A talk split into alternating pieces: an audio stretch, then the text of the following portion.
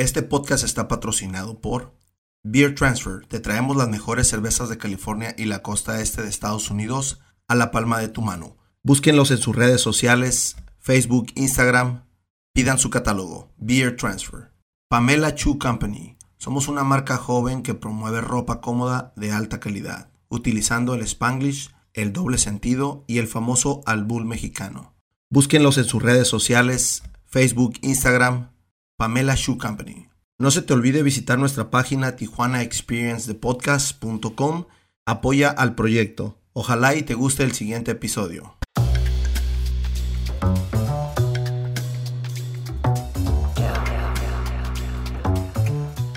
Bienvenido Sergio, ¿cómo estás? Gracias por, Muy la, bien. por la aceptación. No, pues encantado de andar por acá. Bienvenido De echar a- una buena plática con unas buenas cervezas. Sí, de hecho Beer Transfer patrocina una cervecita que tratamos de sorprenderte, Michel, el Michel, el Mike y, yo, y entonces creo que sí lo hemos conseguido. Sí, claro. Digo, a, a mí la, la combinación esta de, de sal y vainilla, la leí y dije, ah, eso como que está muy raro. Pero de verdad está muy, muy bien equilibrado. Ninguna de las cosas sobresale, entonces se, se apalanca la muy bien en la estructura. Las cheves esas están riquísimas, están de puro deleite. Gracias por aceptar la invitación. Una persona con pionera de aquí de la cerveza de, Tijuana y de Baja California y me voy a extender un poquito hasta México. Pues eh, sí, digamos que siempre he hablado que ya cuando yo llegué ya había mucha gente haciendo cerveza y técnicamente estaban cervecería este, Cucapá y cervecería Tijuana. Estamos hablando que por ahí del 2008, que es cuando yo empiezo a ver el tema. 2009 que me decido por, por emprender algo, algo en el estilo. No había, había muchos cerveceros y yo conocía varios, pero eran muy pocos los que realmente tenían eh, una estructura para poner Sí. una marca, para llevar la marca a un anaquel. Creo que ahí sí fui de los, de los primeros, si no es que el primero, hablando de cerveceros caseros, Sí. poniendo producto en un anaquel. Yo me quiero ir un poquito más atrás porque me empecé a investigar. Dije, "Hey, a mí me gusta estudiar un poquito a mis invitados. Me entero que eres contador, que eres piloto aviador. ¿Qué onda con eso? ¿De dónde sale eso, güey? Pues mira, eh, honestamente siempre he sido un- una, una persona que le gusta eh, pues ir un poquito más allá de, lo normal, eh, meterme, enfrascarme, buscar cosas que me llamen la atención. Y pues honestamente, antes de eso, estudié ingeniería electrónica robótica. No me gustó. Me salgo de la ingeniería, me pongo a chambear un rato. Eh, regreso porque por obligación mi santa madre me dijo tienes que hacer algo, te hagas loco. Este, y ahí es donde, donde empiezo yo a trabajar mucho la parte de, de, de qué quiero, ¿no? Eh, cuando yo estaba en la secundaria yo siempre quise estudiar cocina, pero por cuestión de costos nunca lo pude hacer. Pues visualizaba y veía las escuelas y lo bonito y luego veía la mensualidad y dije, no, de aquí no soy. Eh, empiezo con contabilidad. Técnicamente contabilidad la, la, la hice por la facilidad. Era una escuela que me daba la facilidad de adelantar muchas materias. Y en lugar de ser cuatro años y medio, hacía dos años de carrera. Hice, eh, dos años y medio eran. Hice la, la carrera en dos años y tres meses. Este, y ahí sí la, terminé. Pero a la par de eso, siempre he tenido la, pasión por, por, la aeronáutica, por Ok. llamarlo así. Y tengo una frase que me gusta un, un chingo que es, eh, no hay nada más chingón que volar. Ok. Entonces, eh, partiendo de esa parte, eh, de esa estructura, Ah. de ir buscando, encontré la escuela de aviación y me dicen, ¿sabes qué? Sí, sí puedes hacerlo, ¿qué vas a hacer? Le digo, ¿sabes qué? Pues quiero ver, quiero ser piloto, quiero... Eh, no alcancé a, a- a terminar la escuela de piloto en una primera instancia como tal, porque pues era también carita y pues no, Sí, no o pagaba una o pagaba otra. Exacto. No, están, no son económicas este No, no es- exacto. Entonces hice la primera especialidad que hice fue oficial de operaciones y después de ahí, entonces ya hice horas de vuelo y luego me convertí en instructor de la misma escuela y en lugar de que me dieran lana, pues me pagaban con horas de vuelo, me prestaban el avión de la escuela y pues dije, bueno, una cosa con otra, pues ahí, ahí vamos jugando. Y así fue como, como me hice de la aviación. Viví casi alrededor de ocho años de la aviación. Fueron, eh, primero estuve en, en mi tierra, yo soy de Torreón, Coahuila. Sí. Este, y estuve trabajando ahí en, el- en el aeropuerto. eh, por aras del destino, eh, por ahí del, del año 2015, eh, decido casarme. Y en el 2016 me caso y después veo la oportunidad se abre la Universidad del Valle de México, Campus Laguna, Ok. ¿eh? y traía la, la carrera de gastronomía. Ya con el trabajo del aeropuerto, pues me daba un poquito más de facilidades. un poquito más de solvencia. Logré sacar unas becas y con lo de y con lo que yo ganaba, la solvencia que ya tenía, empecé la carrera de gastronomía en el Ok. 2000, 2005, 2006 por ahí. Este, le doy, gusta un montón, que era lo que yo quería, la parte de la creatividad, la parte de probar, la parte de, de oler, de comer, esa parte me encantaba. Y pues dije, bueno, de aquí soy. La escuela no me gustó, ya después de haber pasado por varias universidades, ya no es tan fácil que te convenza Sí. cualquier, cualquier estructura. Eh, empiezo a buscar opciones. Mi papá vivía aquí, en- eh, aquí en Tijuana y le dije, ¿sabe qué? Pues encontré el culinari y pues quiero, quiero. ¿Qué onda? Vaya, pregunte. Y ya vino y, ¿sabes? Pues en aquel tiempo el culinario era una casita, no había Sí. nada. No, y estaba nada. hasta allá donde está ahorita, ¿no? No. Ah, no, no es cierto. Estaba acá en Estaba- el hipódromo, cerca del hipódromo. Sí, es cierto. Y lo mandé y me dice, ¿sabes qué? No, es una casa. ¿Y la cocina? No, la cocina es la cochera. Dije, no, pero pues sí me gustó, me gustó. ¿Sabes qué? Me voy para Tijuana. Decidimos, llegamos aquí a Tijuana, entrevisté, me gustó y empecé a trabajar también aquí en el aeropuerto de Tijuana. Ah, es Estuve lo que- trabajando que tres escuché. años este, ahí en el aeropuerto en lo que terminaba la carrera. Eh, antes de terminar la carrera me salgo del, del aeropuerto, empiezo ya a trabajar en el ramo gastronómico. Este, estuve trabajando ahí con, con Miguel Ángel Guerrero un, tiempo. Eh, en lo que ya fui terminando, estuve también en, acá en, en el proyecto que tenían donde está eh, Misión 19, Ok. en un proyecto de un food court que estaba allá abajo, en un deli. Este, estuve trabajando en un restaurantito aquí en la sexta, estuve ahí en la recta, entonces anduve ahí dándole Haciendo vueltas al asunto. Y en ese momento fue cuando la escuela me dice, ¿sabes qué? Necesitamos en la materia de proyectos, un proyecto, lo que tú quieras, lo que tú veas ya en el último semestre. Sí, ya es como tu composición, algo. ¿Ya qué quieres hacer? ¿Cómo te visualizas en cinco años, en 10 años? Y, ay, pues está ahí de uno de loco. Quiero una cervecería. Ah, chinga, ¿y eso qué? No, pues vamos a hacer cerveza, a ver qué sale.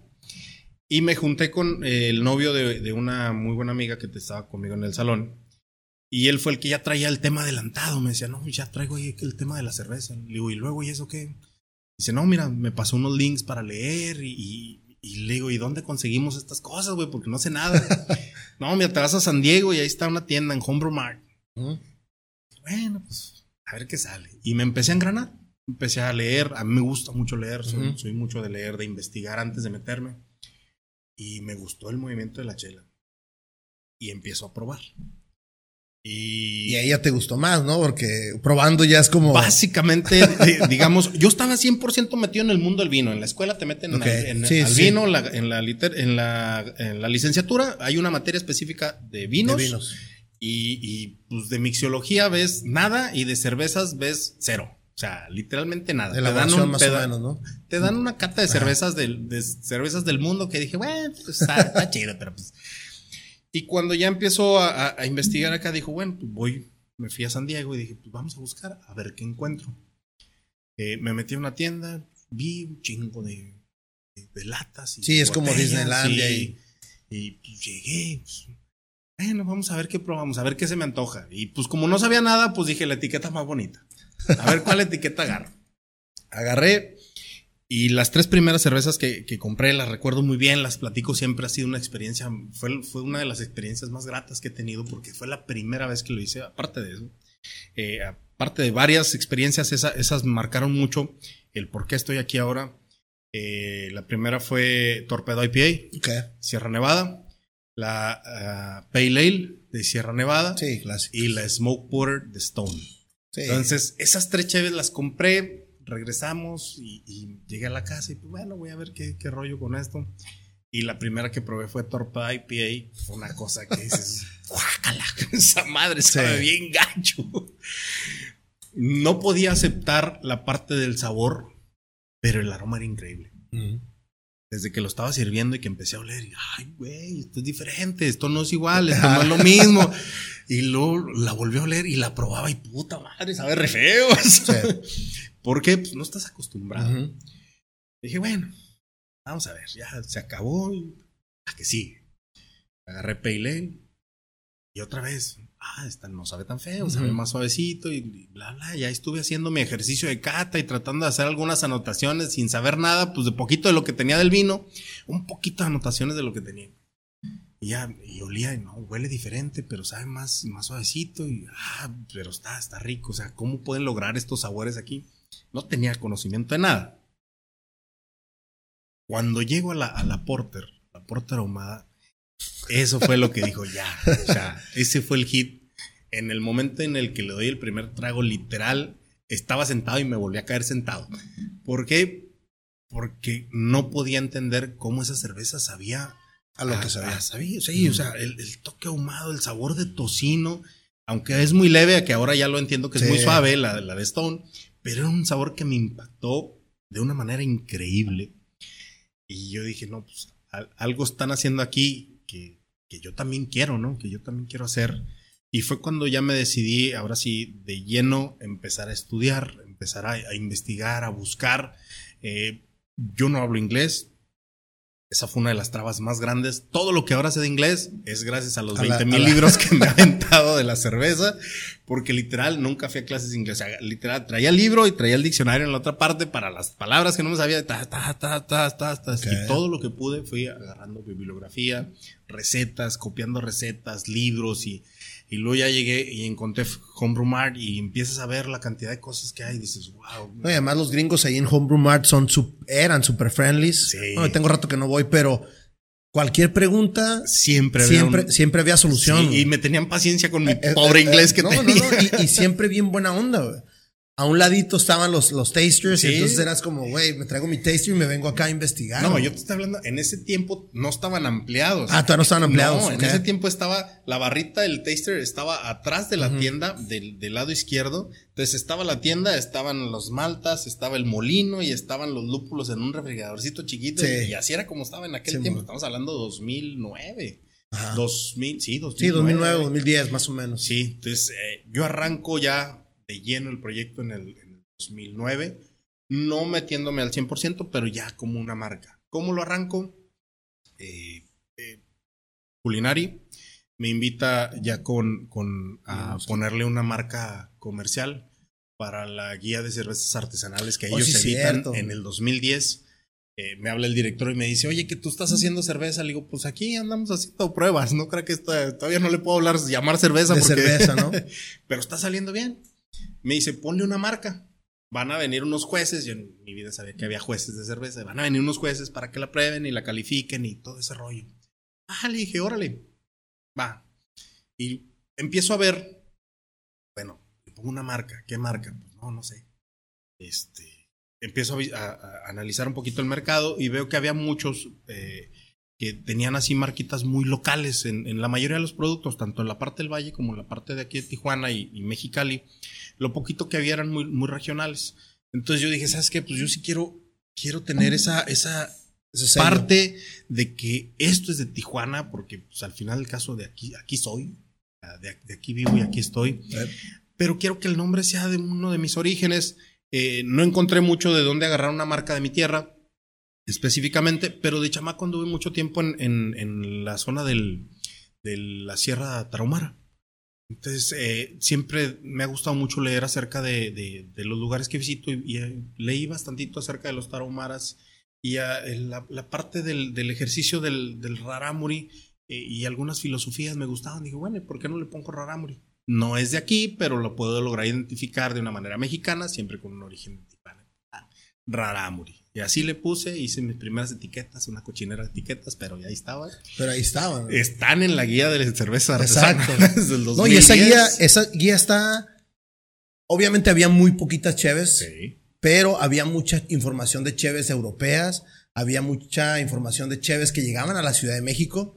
Y, y, y decías, güey, eso es un arranque. Esto es algo sí. que, que apenas va empezando. Así es. Entonces, como comienzo, tú sabes cómo son los, los, comienzos, ¿no? O sea, empiezan a investigar o a experimentar. Así es, y, y fue algo que, que, Culinari hizo en, en uh -huh. su momento. Eh, Culinari trae, eh, el día que presentaron el proyecto, era la un, yo era la única cerveza que se estaba dando en ese momento. Ahí agarré mis primeros clientes, nice. ya, ya clientes como tal. Estamos hablando finales del 2009, principios del 2010. Este, y en ese momento eh, me dice, lo recuerdo muy bien, Carlos eh, Hernández del Zebra. ¿Qué? Me dice, ¿sabes qué, güey? Quiero tu cheve ahí en el bar. ¿Y tú quién eres, güey? Yo no te conozco. este, ya empecé a cotorrear con él. Y se me acercó el que era el dueño de Beer City, ¿Qué? de que estaba acá en Avenida atrás Las de- Ferias. atrás del hipódromo. Sí, en Avenida Las Ferias. Y me dice, ¿sabes qué? Rodrigo creo que se llamaba, ya no me acuerdo bien. Sí, no- yo nunca me aprendí su nombre, pero. Sí, este, ¿sabes qué? Quiero tu cheve ahí en la Sí, tienda. Dije, ah, pues va. Y bueno, pues algo bueno salió de aquí de esto y No había. na- ¿Quiénes eran? Era Beer City, era este. Zebras, estaba el Devos, estaba. estaba el Devos, yo al Devos nunca le vendí. Beer Box. Eh, Todavía Beer- no, todavía Beer- no estaba. Beerbox empieza, si mal no recuerdo, en el 2011. Ajá. Por ahí finales del 2010, principios del O 2011. sea, eran los únicos, a lo mejor el sótano que empezaba también el, el Demian. Sótano, sus- eh, sus So- no. Sótano ya tenía, ya tenía su cheve. Ok. Eh, cuando ya conozco a Demian, él ya traía su, su Porter y su Ah, Bison. eh, pero él estamos hablando que sí había empezado todavía como unos 10 años antes que nosotros. O sea, Demian ya Sí, trae ya, su, ya traía su background Sí. bien cabrón. Y, y, pues bueno, pero él nunca la había embotellado. Exacto, exacto. Entonces en el bar, pues ahí la vendía, pero nunca la había embotellado. Dije, bueno, pues. Y empezamos a trabajar en esa, en esa estructura y, y poco a poco, yo creo que eh, ha sido un trabajo arduo desde ese momento en el que yo decido, uno, ponerle una marca, dos, llevar esa marca al mercado y, y lo más difícil era que la gente te, te, te conociera, ¿no? Sí. Eh, yo salía a trabajar los viernes del, del restaurante, me iba al Beer City a, a, pues, a hacer un ejercicio de venta o a ver cómo iban las cosas y pues a veces no se vendía casi nada. Y, y llegaba yo y le preguntaba a los clientes, oye, ¿por qué no te llevas esta? Y ¿Neta? la respuesta, la respuesta más común era, es que es mexicana. Sí, es que Y, malinchistas que y- somos. y se llevaban americanas, europeas y, y yo decía, bueno, pues es que no las has probado, compadre, pruébala. Dame, dame chance. Y entonces ya, pues ya sacaba yo dos, tres botellitas. Te las voy a pagar, güey. te las pago a la vuelta. Y empezaba a darles a probar. Y fue la única manera en que poco a poco la gente me fue conociendo. Y fue probando. Y, ah, no, es que sí está buena. Pues sí, sí está buena. Nomás que Qué chévere era la primera que sacaste. la primera que hice fue una brown ale con piloncillo. Ok. Eh, se llamaba Batari Chonami. Ah, sí me acuerdo. Esa, esa todavía duró hasta el 2014, pero en, en aquel tiempo fue la primera que hice. Traía e- esa y traía otra que era de trigo, una de trigo, miel y chile chipotle, que también fue de las clásicas que ya no se hacen. Y luego después de ahí, eh, Rodrigo me pidió una, una IPA. A mí no me gustaban tanto, pero pues hice una IPA ahí más o menos decente. Este, y luego después hice una porter. Y en ese momento empiezo a trabajar con las stout. Ok. Yo no conocía las Stout como tal, no las había podido probar. Poco a poco fui probando, no era tan común, o invertían en el grano o invertían en lo que pisteaba y era, eso era lo más difícil. Y es que, es que mucha gente cree que hacer una receta ah, está bien fácil, pero espérame, voy a hacer mis pruebas, voy a investigar. Sí. Y, y hasta, yo hace rato lo mencionaste fuera de cámaras, eh, uno llega a cierta exigencia donde dice, espérate, esto yo no lo puedo exponer porque... No, no, no llegas al nivel de calidad que tú buscas. Y, y- y no, y no llegas al punto que tú quieres que la gente conozca tu, tu cerveza. Exacto, exacto. Entonces, digo, es- esa estructura empecé a, a trabajar mucho con las Stout. Y en aquel tiempo, mi idea principal, a través de lo que yo había aprendido en la gastronomía, era, bueno, yo quiero hacer cheves europeas porque me gustaron mucho. Después de toda la lectura que había hecho y la investigación, me gustaba mucho el estilo europeo, que era mucho más clásico. Pero siempre eh, eh, le agregaba un, un toque, Un toque. De, de la gastronomía mexicana. Y, esa, y esas, he tratado de que sea esa una parte de una bandera de lo que, de lo que hago. Eh, al final del, de- del tiempo no lo puedes hacer siempre, pero sí trato siempre de inmiscuir un, un ingrediente en la gastronomía mexicana. Y en ese tiempo, cuando empiezo a trabajar con las Stout, el chocolate y el café acaba de salir de la, de la escuela, traía todo muy fresco en cuestión de, de- del conocimiento técnico de cómo aplicar eh, eh, el chocolate o los, o los insumos Claro. a, a extraer sus sabores, acomodarlos. Y para mí eso era muy fácil. Mucha gente me dice, es que tú creciste muy rápido porque empezaste a hacer mucho y no batallaste. Y digo, no, güey, pues es que yo era cocinero. O sea, cocinar es fácil. Sí. Tú le tienes miedo porque vas a coser, no sabes si va a hervir, si va a... No, a mí eso no me daba miedo. A mí el- mi punto era entender cómo sucedía el proceso para poderlo repetir. Digo, al final del caso, eh, siempre hablo en, en- en todas las conferencias que yo doy, eh, que les digo, hacer cerveza es bien fácil. Es fácil. Hacer buena cerveza Ahí está. no está tan fácil. Que la misma cerveza te salga salga. igual siempre, está de la chingada. Exacto. Entonces, esa es la parte técnica que yo siempre buscaba, o sea, cómo evoluciono para que siempre me funcione de una misma, la misma manera. Y el primer error que tuve fue el chile chipotle. Había veces unas cervezas exquisitas, poquito ahumado y el saborcito picón. Y al siguiente lote picaba como la rasca de la mano. O sea, difícil de tomar. Pero ese era el punto, ¿no? Aprender a, lidiar con los, ingredientes en aquel tiempo. Una vez que ya decides, me voy a dedicar a, a Ramuri, ¿qué sigue, güey? ¿Cuál fue tu siguiente proyecto? Ya empezaste, me imagino, a comprar un poquito más de equipo más grande. Mira, fueron 2011 eh, para mí fue un año de parteaguas. Este, 2010 tuve un, un, parteaguas muy grande. Eh, Carlos Hernández eh, básicamente me invita a ir al primer evento de Cerveza México en la Ciudad de México. Donde había conferencias, expos y, competencia. él me ayudó financieramente para ese viaje y lo cual siempre le he tenido muy agradecido. ¿Por qué? Porque en esas conferencias yo pude evolucionar mucho. O sea, lo que, lo que yo había estudiado era un poco. Eh, fueron tres días de conferencias en los que yo pude asimilar y empaparme de muchos, muchos expositores que ya estaban un poquito más adelante que yo. Casi todos estaban en pañales los mexicanos. Sí, sí, Pero hubo tres o cuatro expositores que, ya, ya, traían un buen trecho. Entonces eh, aprendimos bastante en ese, en ese viaje. Y sobre todo también conozco a uno de mis, de mis eh, más grandes distribuidores, si no es que ahorita el, más grande eh, a nivel nacional, que es este Cervecería La Belga, que es distribuidor de la Ciudad de México. Y con él pude hacer una amiga muy, muy, muy buena y que él también me ayudó mucho a, crecer, ¿no? Él creyó en el producto, le gustó mucho el producto, empezamos a, trabajar y él fue mi primer cliente, literal, yo vendía Tijuana y Ciudad de México. Ese fue mi primera estructura donde yo dije, vaya, esto puede, puede que funcione. Eh, después, en, dentro del trabajo donde estaba, ahí en, ahí en este en corporativo. Seguías cocinando, seguías de cocinero. Seguía de cocinero, todavía en aquel tiempo. Este, estaba de medio tiempo. Terminaba la cocina, 11, 12 de la noche, llegaba a mi casa, cocinaba chévere, costaba 3, 4 de la mañana, me levantaba en la mañana, a lavar todo y luego ya otra vez a seguirle a la, chamba. Así era como estaba en aquel tiempo. Eh, conozco a, otra persona, un inversionista este, de la ciudad de Cabo.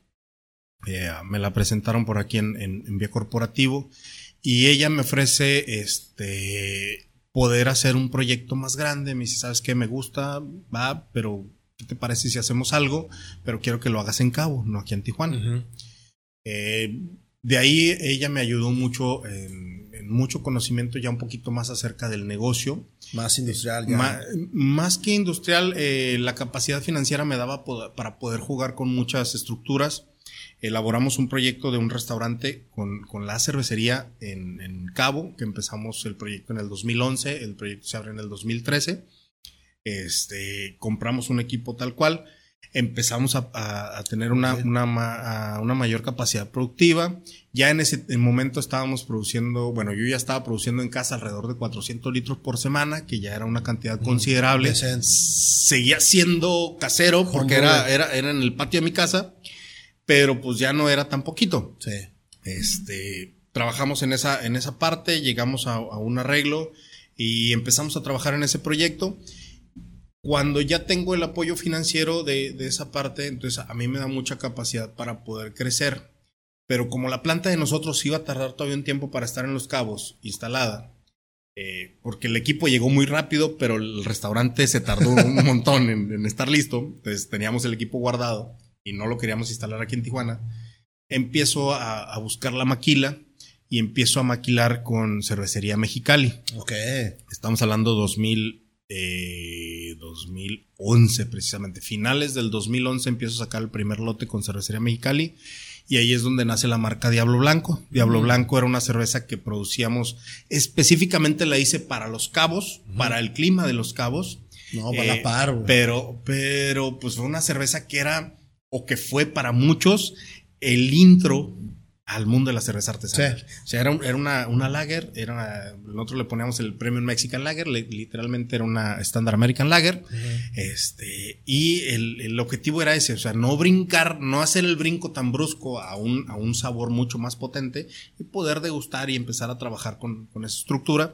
Y esa facilidad me dio, me dio eh, de poder eh, aprender me voy a la planta de, de cerveza Mexicali, estamos hablando que producíamos alrededor de 13.500 litros por lote Y veías toda la estructura y decías, wow, yo quiero tener esto más adelante, ¿no? Entonces, poco a poco eh, fui trabajando mucho en esa estructura y eso me ayudó mucho a crecer muy rápido. ¿De dónde nace Diablo Blanco, güey? O sea, porque ese estilo no lo traías, pero ¿qué onda? ¿Cómo, cómo decides? ¿Sabes que mover por las lagers? Creo que fuiste uno de los pioneros que sacó lagers aquí, güey. Sí. Entonces, después de Tijuana, sí. sí, no, o sea Lager, para la gente que no conoce, es una cheve muy delicada con un tipo de fermentación totalmente diferente. Y ¿Cómo te la avientas, Fíjate que eh, cuando voy la primera, la primera vez que visito Los Cabos, me dice eh, la que en su momento era, era mi socia ya, me dice, ¿sabes qué? Eh, hagamos algo para aquí. porque todas las chaves que yo llevaba, o sea, les llevé lágrimas negras eh, en agosto, en septiembre de, de, de pues, no, o sea, estaba, no, no se puede pistear. este, entonces me dice, haz algo para aquí, algo que podamos vender. Ella ya tenía, tiene todavía, este, varios restaurantes allá. Eh, yo llegué ahí a dos en ese momento y me dice, haz, algo y yo aquí lo vendo para empezar a darle movimiento a, la, estructura. Entonces eh, me meto a, a ver la, la, versión de las lagers empiezo a trabajar un poquito con esa estructura y me da mucho la facilidad Cervecería Mexicali porque todo lo que ellos hacen era lager. Entonces, el know-how de la lager literalmente me lo chuté a través de ellos. No, no, no tanto por lo que yo ya sabía, porque a mí llegan y me dicen, oye, pues vamos a hacer la receta. Le digo, güey, hago receta para 400 litros. o sea, está bien que la quiera multiplicar, pero pues no es lo mismo. No se puede multiplicar. Entonces, desde ese, desde ese instante, Osvaldo, que era el cervecero de allá, me sabes que pues yo te ayudo, vamos a hacer esto y esto y esto y empezamos. Y, oye, y este ajuste, no, es que si le ponemos esto te va a salir tanto. Y empezamos a ajustar hasta que quedó Diablo Blanco. Ahora, el nombre de Diablo Blanco es eh, parte del origen, es de allá de los cabos, bueno, no de los cabos. Hay una playa que se llama Cerritos, muy cerca de los cabos, entre los cabos y Todos Santos, que es una playa de surf. Ajá. Y había un localito que, que, que se llamaba el Diablo Blanco que rentaba tablas de surf. Un americano, güero, así loco, marihuana, todo, el rollo, toda una pinta. clásico gringo que se fue a vivir para allá, güey. Literal. Y de ahí sacamos el nombre de Diablo. Ok. de ahí, de ahí nace Diablo Blanco. Le damos esa estructura y, y, fue una estructura que a mí me funcionó mucho, por lo menos los primeros cinco años. ¿Por qué? Porque era una cerveza de intro para muchos. Y después de que fue una cerveza de intros, ya era una cerveza del gusto de muchos, de que después de que te cansabas de probar muchas mugres, te regresabas a algo que ya sabías. Algo súper fresco, con muy buena calidad. Eh, la espuma totalmente europea, o sea, estaba en su punto. Sí, sí, sí. Estaba en su punto. Y, esa fue, digo, fue una de las primeras chaves que también me dio medallas a nivel internacional. Este, pero la calidad sí era bastante, bastante buena. Yo me acuerdo, y hace ratito lo platicamos, empezó un auge y para mí fue la meca. Yo me acuerdo, eh, voy a la meca de la cebra artesanal porque estaban todos. Hasta gente de fuera empezó a venir a la plaza. La plaza. ¿Cómo, te acercas tú a la plaza? ¿Cómo ahorita nos platicaste a mí eh, ya en privado, pero platícanos un poquito? ¿Cómo te dicen, hey Sergio, este, está este spot? ¿Qué onda? ¿Le entras, no le entras? Me acuerdo que pues llegabas y decías, güey, este, está solo. sí, bueno, yo empecé, el primer punto que tuve fue Telefónica. Cuando Telefónica empieza, yo abro la primera barra de Telefónica.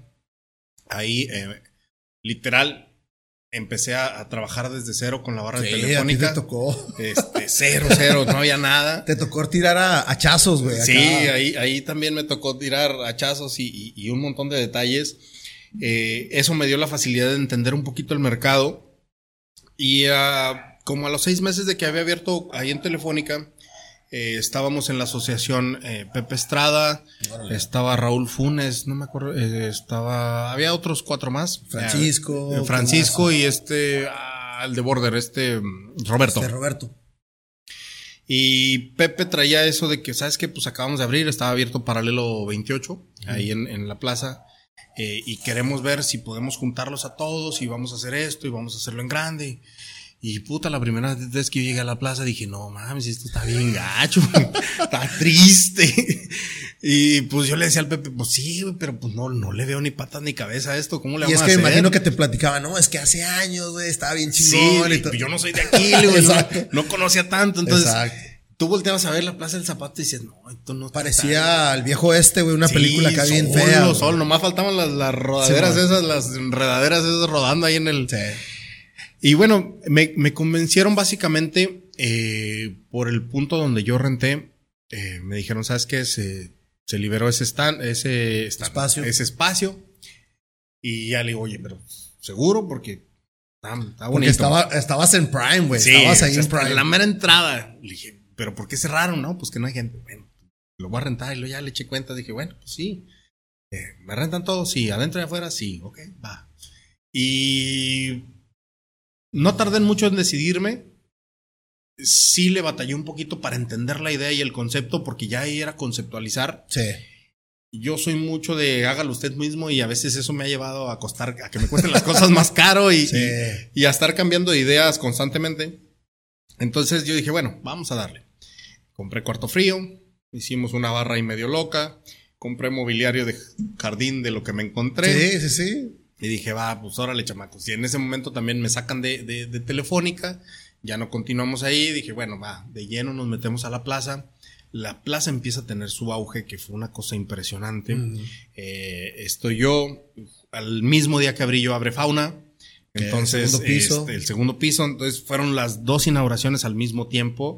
La gente estaba abarrotada. Yo el primer día estaba hasta la madre de, de chamba porque no teníamos tanta gente, no tenía tantos meseros. Ok. Eh, la ventaja en ese momento fue que eh, la gente podía llegar y se tomaba una chave aquí y te llevas el vaso y te tomabas otra chave ahí arriba. Pero ya después fue un pinche caos, ¿no? O sea, ya no sabes ni qué pinches vasos traías. Sí, cabrón. sí, no, traíamos un desorden ya hecho y luego después abre eh, Border, abre Insurgente, eh, abre Madueño. Abre Madueño ahí, Este, casi en contraesquina contigo. Sí, entonces digamos que entre Lúdica que estaba en el Tigre, Ándale. este Insurgente enfrente de conmigo, Fauna, Border, fuimos estructurando esa, esa fase, llegaron ahí varias cervecerías más. Este, que pues también intentaron acomodar y estructurar porque el boom fue bastante No, bueno. fue- Creo, creo que fue uno de los mejores boom de Tijuana en cuestión de cerveza artesanal. Este, y que se dio un crecimiento desmesurado, Sí. o por lo menos para mí sí fue desmesurado porque llega a un punto donde no me daba abasto con las producciones, porque al final del caso producíamos en chiquito, en corto, para llenar los 16 taps era bien difícil.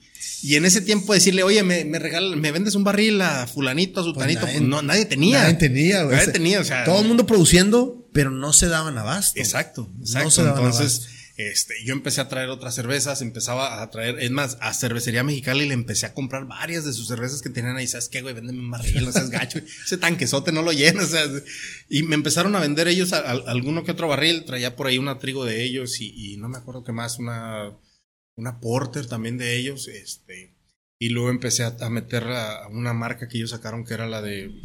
Ah, una de, de- de- del Día de la Muerte. Una de, traían unas calaveras, ¿no? Ah, este, ¿cómo se llamaba? Día de los Muertos. Ajá, Día de los Muertos. Día de los Muertos. Día de los Muertos. Esa marca la empecé a traer yo para acá. Me empezaban a, a entregar un poquito de lo de Mexicali, Mexicali, para meterlo yo en los bares. No se movía tanto porque aquí no, no se Sí. distribuye, solo de, de exportación. Y pues así fue la manera en cómo logramos ahí darle un poquito de auge a la, a la estructura. Yo recuerdo, mm, creo que el primer fin de semana que fui, que ya dije, güey, esto es un beer fest, güey.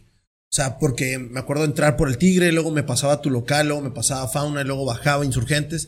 Sea, güey, ¿cuánto va a durar esto? Porque de un de repente, pum, güey. Sí. Y empezó el desmadre con los vasos, empezó el ya después empezaba a saber que la gente ya no las dejaban salir al pasillo. Sí, eso ya fue un a- año después. Empezaron a restringir. Hubo muchas restricciones porque también había un poquito más de desorden. güey. Literalmente yo no me da cuenta, yo iba a trabajar. A mí lo de, lo, lo de los pasillos es- no me interesaba. Ese es el problema, ¿no? Que todo el mundo cree, güey, te está yendo súper bien y todo, pero, güey, tú vas a trabajar, güey. Al final de cuentas tú estás chambeando. Sí, no, y al, principio sí era de que llegaban camaradas, oye, no, pues vamos a echarnos una cheve y pues ya la tercera cuarta ya estabas medio, y no, pues es que güey. me estoy empezando muy rápido. Exacto. Y agarré el morros, si vuelve a venir una visita y pide una cheve para mí, le sirven así de agua y luego lo pintan poquito con porter para que se vea amarillito. ¿De quién es esa? La mía, y dirá puro pinche agua lo que toma. Sí, lo que pasa es que tendemos a hacer eso, ¿no? Como tú eres el dueño del bar, tú eres el el güey que nos atiende. Hey, invítale uno a este cabrón. Sí. Y, y de repente volteas y dices, güey, este güey está trabajando. O sea, Sí. es su trabajo. No, y, y sí, sí hubo varias veces que por ahí salió, salió medio tocado el tema, sí estuvo pesado. Eh, hicimos también muy buenos amigos por ahí, mucha gente conocida. Eh, yo normalmente ya de lleno estuve viernes y sábado, pues casi los dos años, los dos primeros años. Entre semana, pues atendiendo las broncas de los cervecería, del negocio y de acomodando y estructurando y todo lo demás. pero viernes y sábado sí me la tenía que pasar ahí de, de fuerza, ¿no? Ahora, Sergio, ese, en ese momento te dedicabas 100% a Ramory. Sí, yo me empiezo a dedicar 100% a Ramory a partir del 2011, cuando ya empiezo con el proyecto Los Cabos, me, mi necesidad de tiempo para el proyecto de Los Cabos fue muy alta. Entonces me dediqué de lleno ahí al, al, al, primero al punto de llevar el proyecto del factor de crecimiento de la cervecería y de in, insertar el proyecto de Los Cabos, que fue un restaurante muy grande, un restaurante que le cabían 300 personas, una, wow. una cosa impresionante, dos plantas, teníamos la cervecería ahí. Entonces yo dirigía las tres, eh, traía la, la, la empresa de producción, la de empresa de distribución y venta y la empresa del restaurante. Entonces, pues mi trabajo era un poquito complicado, creo, era exigente. Sí, era un poquito exigente en cuestión de tiempo, sobre todo. A lo mejor no tanto de hacer, porque mm. yo dejaba de hacer muchas cosas, ya tenía gente que me ayudaba, pero sí de muy exigente mentalmente y era, era bastante cansadito por esa, esa parte. Ahora, Sergio, eh, desgraciadamente, me acuerdo que anuncia, ¿sabes qué? Vamos a tener que salirnos de, de, de la plaza. ¿Qué sigue? Fíjate que eh, en ese momento traíamos otro proyecto aquí mismo en Tijuana que no me costó tanto el hecho de, de, cerrar la plaza porque ya llegó un momento en el que era un poquito más una carga de trabajo pesada, ya más que lo que funcionaba, que eran las, las últimas temporadas buenas de la plaza. Uh -huh. A mí me quitan el local, me dicen, ¿sabes qué? No va más, no te rento más, hasta aquí. Y pues bueno, nos corren literal. Eh, yo ya traía otro proyecto, estuvimos eh, haciendo con Baja Brew en una, una, la planta aquí en, en, la mesa. Entonces ese proyecto igual me detonó una gran cantidad de tiempo que ya me éramos un, un poquito más difícil controlar esa, esa estructura. Eh, evolucionamos, dejamos la plaza, pero siempre te quedas con esa costillita pues de que algo, algo tienes que tener, ¿no? O sea, sí. algo tiene que estar por ahí. Y, y creo que esa fue la, la, la fase que me ayudó mucho a que más adelante, estamos hablando ya del 2019, este, viendo ahí la necesidad que tenía este, Raúl y las posibilidades que podíamos hacer algo juntos, eh, le dije, pues sabes qué, pues suéltame el bar, este, yo reestructuro esta, esta parte y empezamos a trabajar ahí en la, en la idea de poner el, el bar ya con su cocinita, una pequeña cocinita eh, que me ayuda eh, también este Baja Barbecue Pit, ahí es lo primero que hicimos. Eh, y empezamos a trabajar en eso. Y amén de, de, de, trabajar en eso, muchas de las veces cuando estás en la cervecería, todo el mundo cree que ah, está bien chingón la cervecería y todo eso. Pero te cansas de no, hacer lo mismo. o sea, sí. tenemos tres cheves, cuatro cheves, cinco cheves que estamos produciendo. Pero pues siempre quieres, oye, si hiciéramos esto, oye, si hiciéramos esto. Y la facilidad que te da el bar es que puedes hacer cualquier cosa en prueba. Claro. En un volumen pequeño y no lo pierdes, o sea, no es algo que te vas a estar pisteando, no vas a estar pisteando 20 litros a cada rato, sino que vas evolucionando y vas reestructurando esas recetas y queda, queda un, un factor de aprendizaje muy alto, que para mí eso fue lo que me ayudó mucho cuando inicié. Entonces, eh, ya que, que entro con Funes, pues me da la facilidad no solo de estar produciendo lo que siempre hago, sino que puedo eh, hacer pruebas de otras cosas y ir aprendiendo poquito a poquito, porque al final el caso es la experiencia se gana haciéndola, no, no, no, no platicándola, ¿no? Sí, no, definitivamente. Ahora, empiezas con Funes. Eh, me acuerdo ahorita que mencionaste los, los, hacían unas cocinadas de baja pit y se ponían muy bien. Me acuerdo yo haber ido fácil a dos, tres. Sí. La primera vez que yo llego, digo, ah, no, va a haber casi gente. Llego y ya no me tocó nada. Ya no me tocó la cheve porque esa no se acabó. Pero todo lo que, lo, lo que cocinaron se acabó. Sí, sí, fueron, fueron partes de, de de también en esa etapa que se fue juntando, luego meto música en vivo y la música en vivo siempre un poquito, trae. poquito más de gente. Entonces, a pesar de ser un lugar pequeño, porque literal es pequeño, eh, cuando sin pandemia nos cabían 50 personas, 60 sí. personas y ya estábamos bien atascados, este, de gente. Y, y pues bueno, era esa, esa, esa costumbre de estar ahí, ¿no? Y, y para mí siempre ha sido, el movimiento de la Cheve siempre ha sido muy noble y hasta cierto punto esa hermandad porque pues llegaba gente que ya conocías, que te ponías a platicar con ellos y te diviertes. Sí, este, y creo que eso también lo pudimos lograr ahí, ahí con Funes, ya no tanto como en la plaza, porque en la plaza sí, había no, era, mucha camaradería, ya acá un poquito más, más eh, diferente, pero al final del caso es sobre esa misma estructura. Entonces, eso era lo, lo, lo, lo bonito de esa parte, ¿no? Ok, vas, vas a la par con lo del Funes, ¿de dónde sale o cómo empiezas a planear, porque ya te estoy conociendo y empiezas, tienes un proyecto y ya estás pensando en otro, ¿cómo sale Tree Brothers? Bueno, pues fíjate que Tree Brothers nace eh, hace un año, este, igual con Jesús y con, y con Gio de, de, del humo, de ahí de Telefónica. Nos juntamos y, pues eh, vamos a hacer algo, loco, si no sé qué. Y primero yo traía con Jesús un proyecto, eh, con el Baja Pit un proyecto, y traíamos cierta estructura. Y luego él mismo traía otro proyecto con, con, con Giovanni. Y en una sentada, en una visitada coincidimos, oye, ¿y, por qué? onda? Pues mejor hacemos, mejor hacemos eh, uno solo, o sea, ¿para qué nos, nos, nos libramos? Nos complicamos, sí, También. En, dos estructuras distintas y podemos hacer una. Este, ¿y qué hacemos? No, pues vamos a ver. Y lo primero nos ofrecieron un lugar en una, en un centro comercial que están haciendo, que no han terminado de hacer, y no, ya va, se va a armar. Y luego ya le eché números. Yo sí soy mucho de hacer números. O sea, dije, no, o sea, no me dan los números. Es que fíjate, algo, algo que creo que a todo mundo los emprendedores nos pasa. Queremos y tenemos muchas ganas de hacer cosas, pero cascabeleamos en alguna parte, güey. Tú traes tu background de contador, güey. O sea. Me ha ayudado. Eh, no, me imagino. o sea, traes tablas bien canijas. Al, fin y al cabo, eh, yo creo que toda esa experiencia, nunca estuve como contador como tal, pero conozco la mayoría de los procesos. Exacto.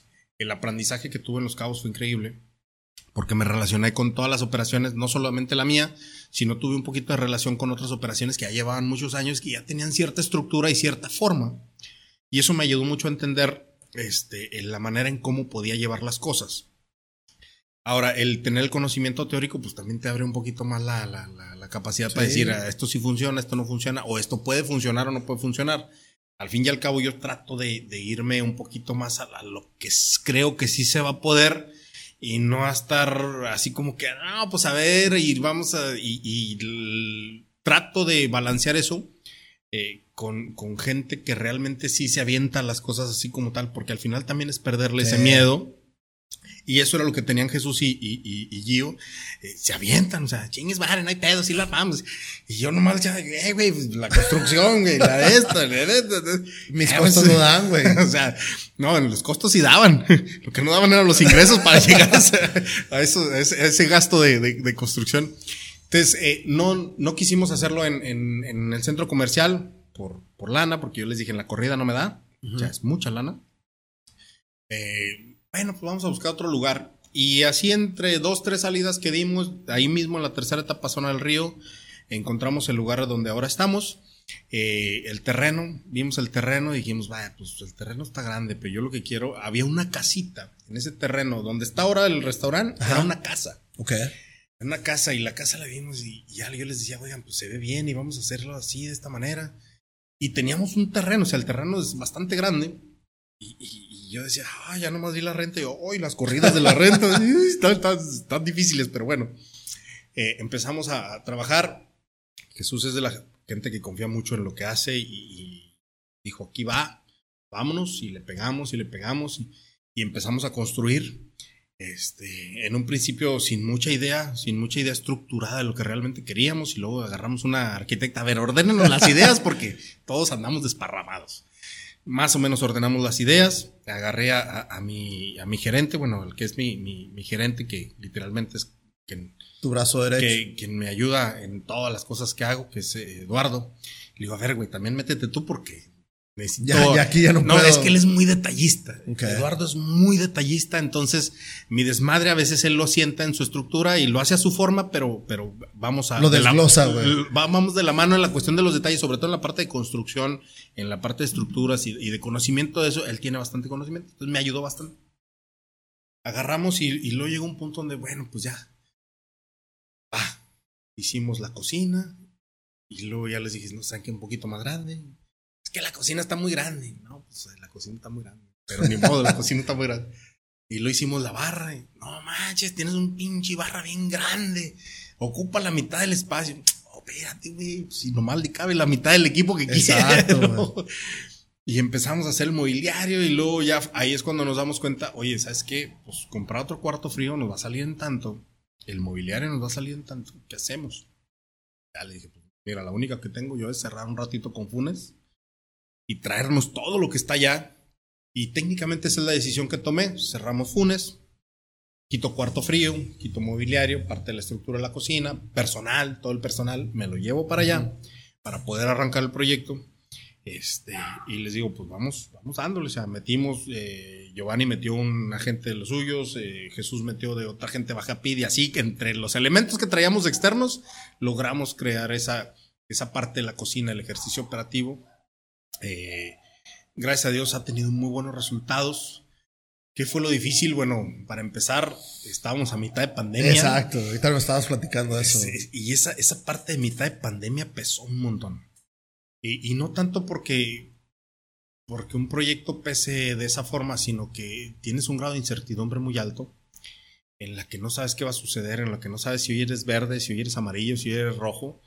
Y ahora resulta que tampoco vamos a ver si somos Sinovac, Cancino, este, AstraZeneca o la otra. O sea, ya, ya, ya no es por colores. con, con, cuál te vacunaste? Sí. Hasta ahí la regué, cabrón, ¿no? Entonces, eh, sí, sí fue un poquito complicado al principio, eh, sobre todo eh, ver lo que, la, la, posibilidad de lo que podríamos lograr. Yo creo que Jesús era el que tenía más, más expreso lo que, lo que, hasta dónde podíamos llegar. Yo y yo con todavía un poquito de, de Certidumbre, de, incertidumbre y de no saber por exactamente por dónde.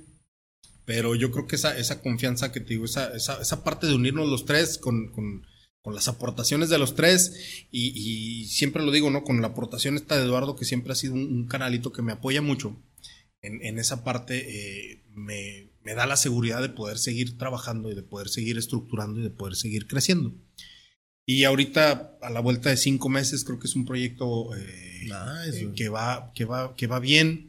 Es una, una estructura en un mercado distinto a lo que estábamos acostumbrados, al centro. Ándale. Eh, en el 2016 abrimos aquí en el centro, eh, ahí donde estaba el Margarita Village. Ah, sí, cierto. Ahí, el segundo ahí también, piso. Entonces conocí este, este ambiente también de la, de, de la Del revolución. centro, es otro tipo de gente. No, es, es, es, es otro diferente. tipo, exacto. Es diferente.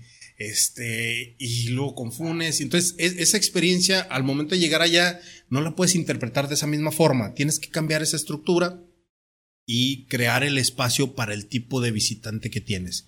Tenemos un visitante muy variado. ¿no? Sí. Aquí en el centro y en, en, en la plaza en su momento, era un visitante un poquito más conocedor, más específico, ya buscaba algo. Allá todavía estamos aprendiendo a conocer al, al, al cliente, al tipo de cliente, y tenemos una cliente, una variedad. y es compleja. como empezar de cero, ¿no? Y tranquilo, güey, ¿no? Sí, yo lo vi, sí, yo lo vi bien relajado, te digo, fui a visitarlo el sábado. La verdad, felicidades por tus meseros, bien relajados, conocen lo que hay en el menú, güey.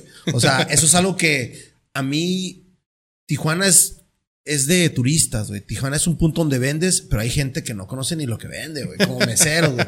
Tus meseros bien, bien nice, güey. Y, y, y comí muy a gusto, güey. Comí temprano. Eh, se me quedaron viendo porque pedí lá- lágrimas negras, se me quedaron viendo como este güey a las 10 de la mañana está pisteando. Pero, güey, chicken and waffles con- va con unas lágrimas negras, güey. Entonces, Sí. súper a gusto, me gustó la, el área, me gustó la, la, la gente, como dices. Yo de volada vi, di mi escaneo y dije, esta gente no se ve, que, no se ve tijuaneada, güey. Que No, no, lo no, que algo no. muy chingón, güey. Sí, no, y, y esa, y esa estructura, digo, fuiste a desayunos y desayunos tengo un mes y medio que arranqué con Ah, desayunos. O sea, Está bien bueno. No me terminé los waffles, pero el chicken está buenísimo. Sí, o sea, tenemos mes y medio con desayunos y, y es la parte de, de ampliar. Digo, al final del caso, la renta corre las 24 Exacto, horas, exacto. entonces eh, hay que ocuparla. Eh, abrimos ya desayunos, tenemos la parte de, de la comida y, y- y cena, esa es nuestro fuerte. Este, pero al final del caso, pues es, es otorgar esa posibilidad y esa mezcla que le dimos de la cocina americana, 100% americana, totalmente, güey. a, a- a mezclarle un poquito con la mixología, con la cerveza, con, o sea, toda esa estructura me dio para, para dar un- una, una No, y estaba en la, en la mesa perfecta donde, no sé cómo le llamas tú, tú este, el que está encargado del asador, que abre el, el, este, el horno, güey, y, me llega- ahumador. y, y me llega todo el, el olor del ahumador y yo comiendo mi chicken and waffles dije, no mames, güey". ya estaba llenísimo, pero dije, güey, al rato regreso, o sea, buenísima calidad. ¿Cómo te ha ido, güey? Fíjate que muy bien, ah, en, arrancamos en el mes de febrero, eh, un poquito mejor de lo que nosotros esperábamos, honestamente hablando.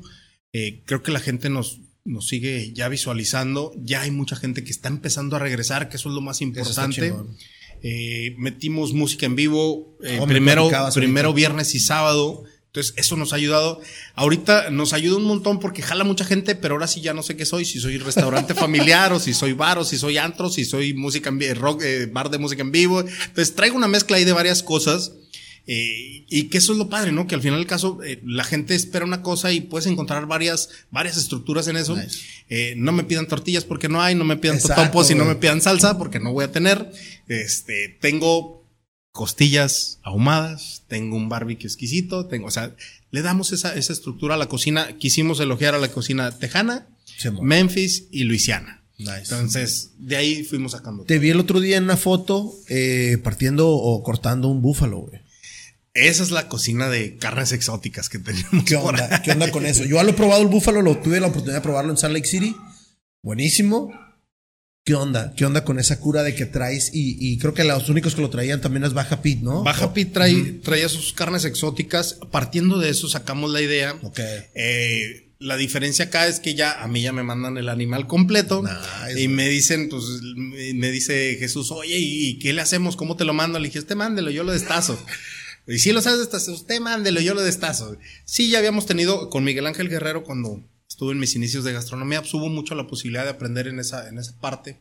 Es que le encanta cazar y todo ese rollo, pues ahí aprendimos un poquito.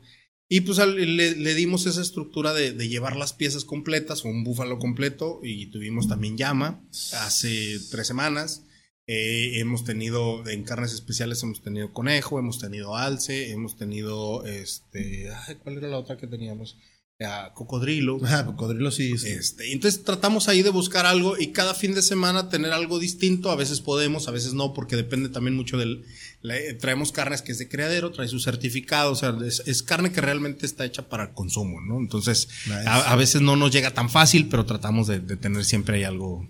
Así como me gusta eh, que, empezamos una, una, entrevista diferente para mi forma de pensar de, cómo empezaste con todo esto.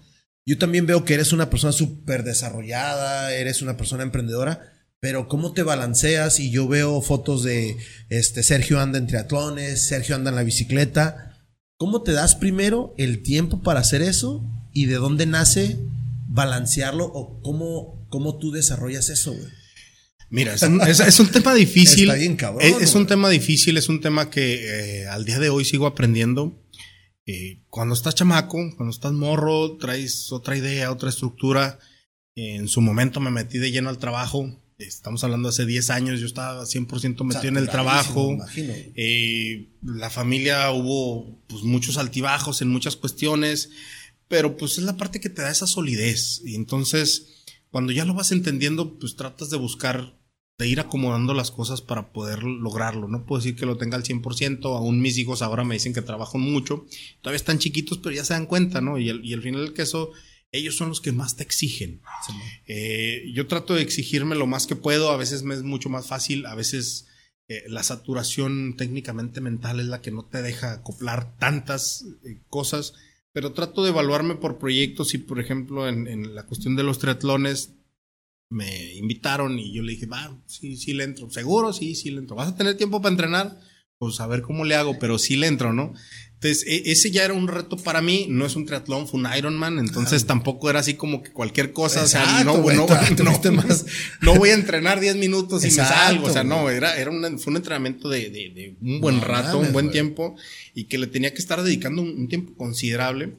Entonces, pues tratas de hacer ese, ese tiempo y, de darte esa facilidad. A mí también me ayuda mucho para distraerme un poco, para salirme un poco de, de, lo, de las broncas y de lo que ya traigo y relajarme un poquito para poder hacer las dos estructuras. A veces puede, a veces no. Eh, ah, ya últimamente creo que la, parte fundamental de estar con la familia es muy importante. Este, y, y que ellos sientan pues que también estás ahí, ¿no? Que al final ah, podemos muchas veces ser proveedores, pero no significa que nos cataloguen como eso. eres parte de esa estructura.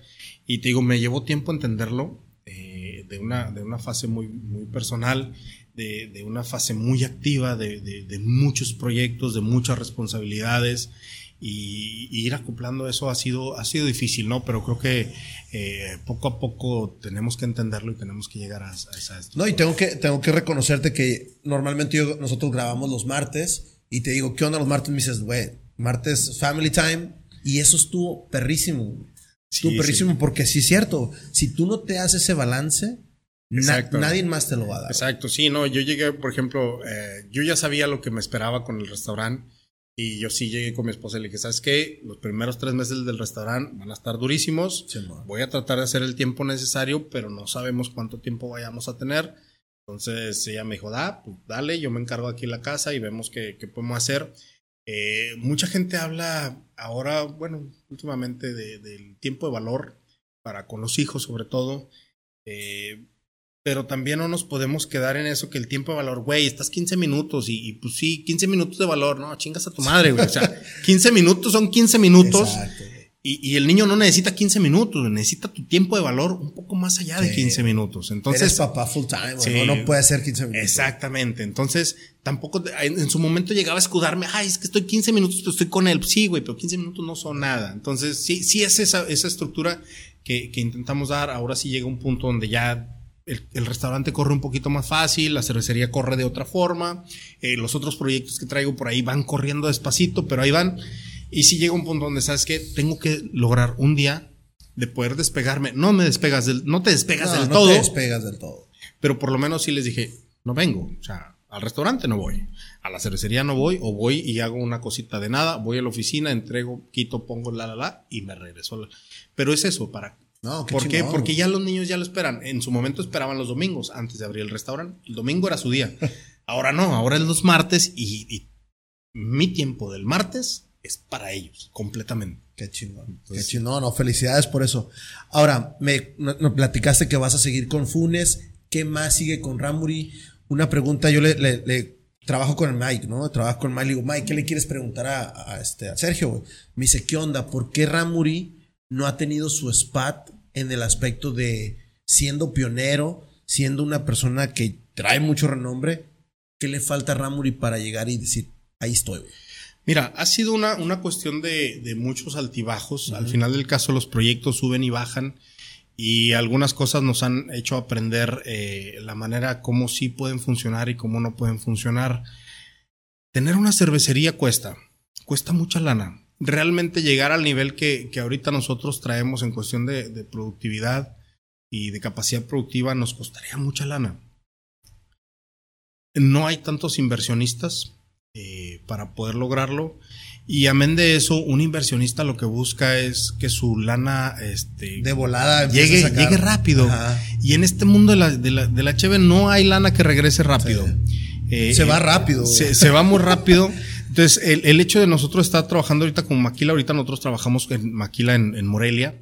Y, fue una, una parte compleja de, de, hacer, pero al final el caso es parte de lo que me ha dado el poder seguir creciendo, esa facilidad ¿Por qué? Porque tienes una estructura de varias cosas y vas logrando objetivos un poquito más complejos que decir, pues aquí tengo mi equipo y lo hago. Eh, hay muchas facilidades a favor, hay muchas facilidades en contra, eh, hay muchos costos a favor, hay muchos costos en contra. Entonces, sí ha sido un poquito complejo poder llegar y decir, ¿sabes qué? Pues le voy a invertir y le voy a meter esta lana.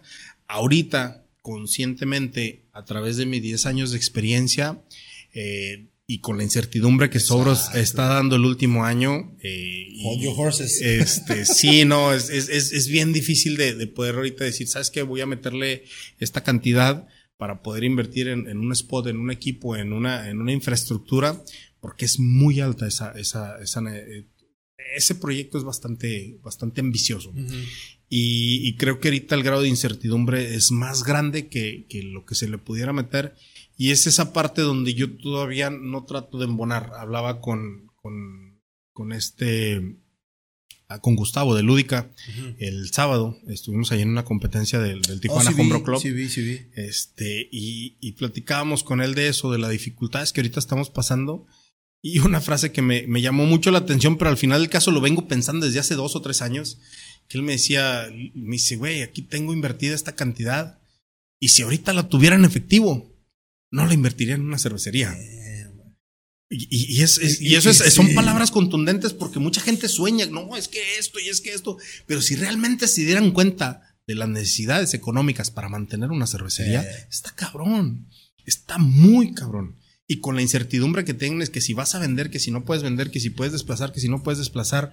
Hace un mes, un mes, una semana, Madueño posteaba, oye, ya no voy a enlatar. Sí. ¿Por qué? Porque no puedo seguir vendiendo ese producto. Es difícil de vender, es difícil de desplazar. Pues, e- ese, es, ese es el concepto. O sea, tú producir, qué chingón. Los cerveceros, Exacto. todos los cerveceros se cuelgan la medalla, güey, hago las pinches cervezas chingonas. Chingón, güey, pero no las vendes, cabrón. Exacto. O sea, esto es para venderse, esto es para llevarse al comensal, no que la tengas ahí en los tanques o que las tengas almacenadas. Güey, si, si haces una cheve y me va a durar cuatro o cinco meses en el alnagel, en mi almacén, dices, pues no, güey, Eso, eso no es negocio. No fluye. Entonces, es, esa es la parte que muchas veces la gente no entiende, sobre todo los que quieren meterse a este rubro, que esto es un negocio. O sea, sí estamos apasionados y me encanta y platicar de esto me emociona y me apasiona. Y de enseñarles, y, pero es un negocio. Sí, es y un si el negocio. negocio no, no produce, ¿cómo crezco? Si el negocio no produce, ¿de, qué vivo? Sí. Entonces, esa es la parte que ahorita creo que es lo que realmente debiera de entender la gente que se quiere meter aquí, qué chingón. Y si traes lana y si no vives de esto, más chingón. Sí. Pero cuesta. Y cuesta mucho. Sí, sí, sí. Ahora, Sergio, ¿qué, ¿qué es para ti, siendo un hijo adoptivo de Tijuana, vivir acá en Tijuana, emprender en Tijuana, back and forth, te has estado moviendo y me imagino que te vas a seguir moviendo para otras partes, en el aspecto de que van a salir más oportunidades, pero pe- ¿qué es para Sergio vivir y, trabajar y emprender acá en Tijuana? Fíjate que eh, esa estructura siempre me ha gustado porque una vez leí por ahí en un libro que tú eres del lugar que te da de comer, no de donde naciste. Exacto. Entonces, hace ya 16 años que yo llegué aquí a Tijuana y cuando yo llegué, literalmente dejé todo por venirme para acá, para Tijuana. Allá, eh, pues mi esposa me lo reclama, allá teníamos casa, eh, teníamos trabajos, teníamos, teníamos un montón de facilidades. Y cuando llegamos aquí, llegamos a un cuarto de 3x3 y a ver qué hacemos. Eh, Tijuana es una, una tierra de oportunidades y siempre lo digo, es una tierra de oportunidades para el que quiere. Este, y yo siempre estaré agradecido porque ha sido un, un fenómeno que siempre encuentras, si lo quieres, siempre encuentras la, la- respuesta y siempre encuentras la forma de hacer las cosas. Y Tijuana es tan noble que Tijuana te ayuda, Tijuana te apoya. Eh, el primer apoyo que yo recibo por parte de Baja California eh, fue una beca. Yo ya no iba a continuar en el culinary y apliqué para una beca del, del estado y me dicen, va, te la Vas. damos. Y con eso fue con lo que yo pude terminar en el culinario porque yo ya no podía. Estaba, estaba complicado. Las mensualidades no son Sí, baratas. es lo que te decir. Tiene mucho prestigio la escuela y todo, pero sí es algo. Sí, o sea, y, y esa fue la, la parte de la estructura que, que me dio esa facilidad, el conocer a la gente de culinaria me abre muchas puertas también, eh, el conocer a los chefs de aquí de Tijuana que, que no son cerrados, que no son, o sea, digo, son rockstar como siempre, como en todo el mundo, pero cuando realmente te sientas con ellos, me apoyaron, me dijeron, va, le apostamos, eh, Javier Plasencia me dijo, mételo aquí, estábamos ahí en el, en, ah, ¿cómo se llamaba? La, la Villa Saverios, cuando Ok. recién empezamos, y, y que llegue ese tipo de gente y te diga, va, le apuesto a lo que estás haciendo, y está, porque llegó un punto y lo recuerdo bien en esa plática, es que tu cerveza está más chingona que la de Tijuana, por eso la estoy vendiendo. Entonces, güey, Tijuana tiene un pinche plantonón, yo lo estoy haciendo en mi casa, güey. Entonces, ese tipo de cosas son las que te hacen mucho crecer, mucho valorar esta estructura de estar por aquí. ¿Qué motiva a Sergio, además de tu familia? ¿Qué motiva a Sergio a seguir haciendo, a seguir hablando como ahorita te emocionaste? ¿Qué motiva, güey? Uy, pues, mira, de entrada, yo creo que cada día es un, un, ente de motivación. No siempre amanecemos de buenas, pero yo creo que el hecho de agradecer las cosas que, que ahorita tenemos es algo que me motiva mucho, porque al final del caso son oportunidades que luchas mucho por ellas y que poco a poco van dando resultados. Yo nunca he sabido de un proyecto que, que dé resultados de la noche a la mañana. Y ese trabajo diario, esa, ese tesón con el que me gusta hacer las cosas, esa forma de, de, de estructurar, que a lo mejor en muchas de las cosas puedo tener errores, como todos, Claro. este, pero siempre me gusta ser muy, muy tajante con las cosas que hago, muy puntual con lo que, con lo que me, me comprometo sobre todo. Este, y, y esa, esa base me ha ayudado mucho a, a creer que cada día que vamos haciendo al- algo nuevo, vamos mejorando, vamos aprendiendo, nunca dejamos de aprender y, y- y- y sobre todo una, una cosa que a mí me gusta eh, mucho es tener esa, esa facilidad de admiración en, en el hecho de que a veces las cosas más sencillas te pueden causar una impresión muy grande, pero si no las valoras por lo sencillas que son, pues no puedes llegar a más. O sea, necesitas estar bien concentrado y, sobrellevar la, la, la, parte de, del no sentirte una ni más que los demás, ni menos que los demás. Y sobre todo que tu factor de, de, crecimiento, tu factor de madurez vaya dando ese fruto de poder decir, me puedo sentar contigo, contigo, contigo y no tengo ningún problema y podemos platicar y podemos decir y podemos degustar lo que tú quieras sin ningún problema. Entonces, es esa parte de sentirme pleno en esa estructura, eh, que no quiere decir satisfecho, sino simplemente pleno, este, de, del estar bien, tanto en la parte personal inicialmente, parte familiar, eh, la parte social, que dentro de lo que buscas se aminora mucho mis tiempos, pero lo, tienes. Y la parte laboral, que es una, una de las estructuras más, más básicas y, fundamentales para poder lograr tus siguientes objetivos. Para ir cerrando nuestro episodio de, de, Cerveza Ramuri, de Sergio, ¿qué le falta? Ah, hablaste de unos proyectos, no te voy a investigar o no te voy a preguntar ahorita porque mañana pasado quiero el segundo episodio, pero ¿qué le falta además de, de volar, además de sacar sus números, además de ser... Eh, casi casi ingeniero en robótica. ¿Qué le falta, Sergio? ¿Qué, qué, qué existe ahorita todavía que digas, güey, no me voy a quedar con esto? Mira, hay muchas cosas que yo tengo ahí en, en, dentro de mis planes muy personales, eh, en cuestiones académicas. Eh, quiero eh, trabajar un MBA, próximamente lo haré. No sé cuándo, pero próximamente lo haré. quizá ahorita mi mayor necesidad sea la, la parte de, de, realmente ponerme a estudiar inglés y no hablar papaloteando como siempre lo hago, que es, que es una de mis, de mis fallas más, más graves. Digo, al final del caso me doy a entender y me entiendo y entiendo, pero no, no es lo mismo que realmente saber hablar. Eh, y en cuestiones muy, muy personales, eh, deportivas, traigo dos proyectos muy buenos que si Dios quiere los hago el año que entra, que es otro Ironman y una, un ultramaratón de 100 kilómetros. Ese es parte de lo que, de, lo, de los retos que me gusta ponerme, sobre todo en la parte de entrenamiento porque me da mucho tiempo para pensar. arriba de la bicicleta, 3, 4 horas es un... Exacto. Y, y corriendo 3, 4 horas sin problema lo, lo, lo sacamos, pero sí te da mucho tiempo para estar contigo mismo, para pensar, para poder eh, generar y a veces es cuando más se te vienen las ideas o más creas esa, esa estructura de ideas. Fíjate que lo mencionas ahorita y sí es cierto, cuando vas corriendo, tu físico va trabajando, pero tu mente va a otra velocidad. Sí. Sí, sobre todo en el efecto de respiración traes, traes otra, otro, otro nivelcito. Digo, mucha gente lo hace este, metiéndose pendeja y media, que también lo traes en otro nivel. Sí, pero. Y, y, lo puedes evolucionar y hay mucha gente que así lo logra. A mí me gusta lograrlo a través del, del, del deporte y, me gusta esa parte, ¿no? Sobre todo la parte del reto. Yo soy mucho de, estructurarme con retos. Ahorita tengo el reto del, del, del restaurante y yo sé que me va a causar todavía un tiempecito lograr controlar al 100% como yo quisiera, pero lo vamos a lograr. Y, y, al final del caso hay muchos baches que se te pueden presentar y, y el objetivo es ese, ¿no? Ir sorteando esos baches en, en todas las estructuras, en la personal, en la, en la, parte espiritual, en la parte física, en la parte laboral. Y ese es parte del proyecto. Ese es parte. Pues súper bien, güey. A mí nada me queda agradecerte, felicidades por el proyecto. Sé que Ramuri está súper chingón, güey. A mí me encanta la, Lágrimas Negras, Odín y este Diablo Blanco, Entonces.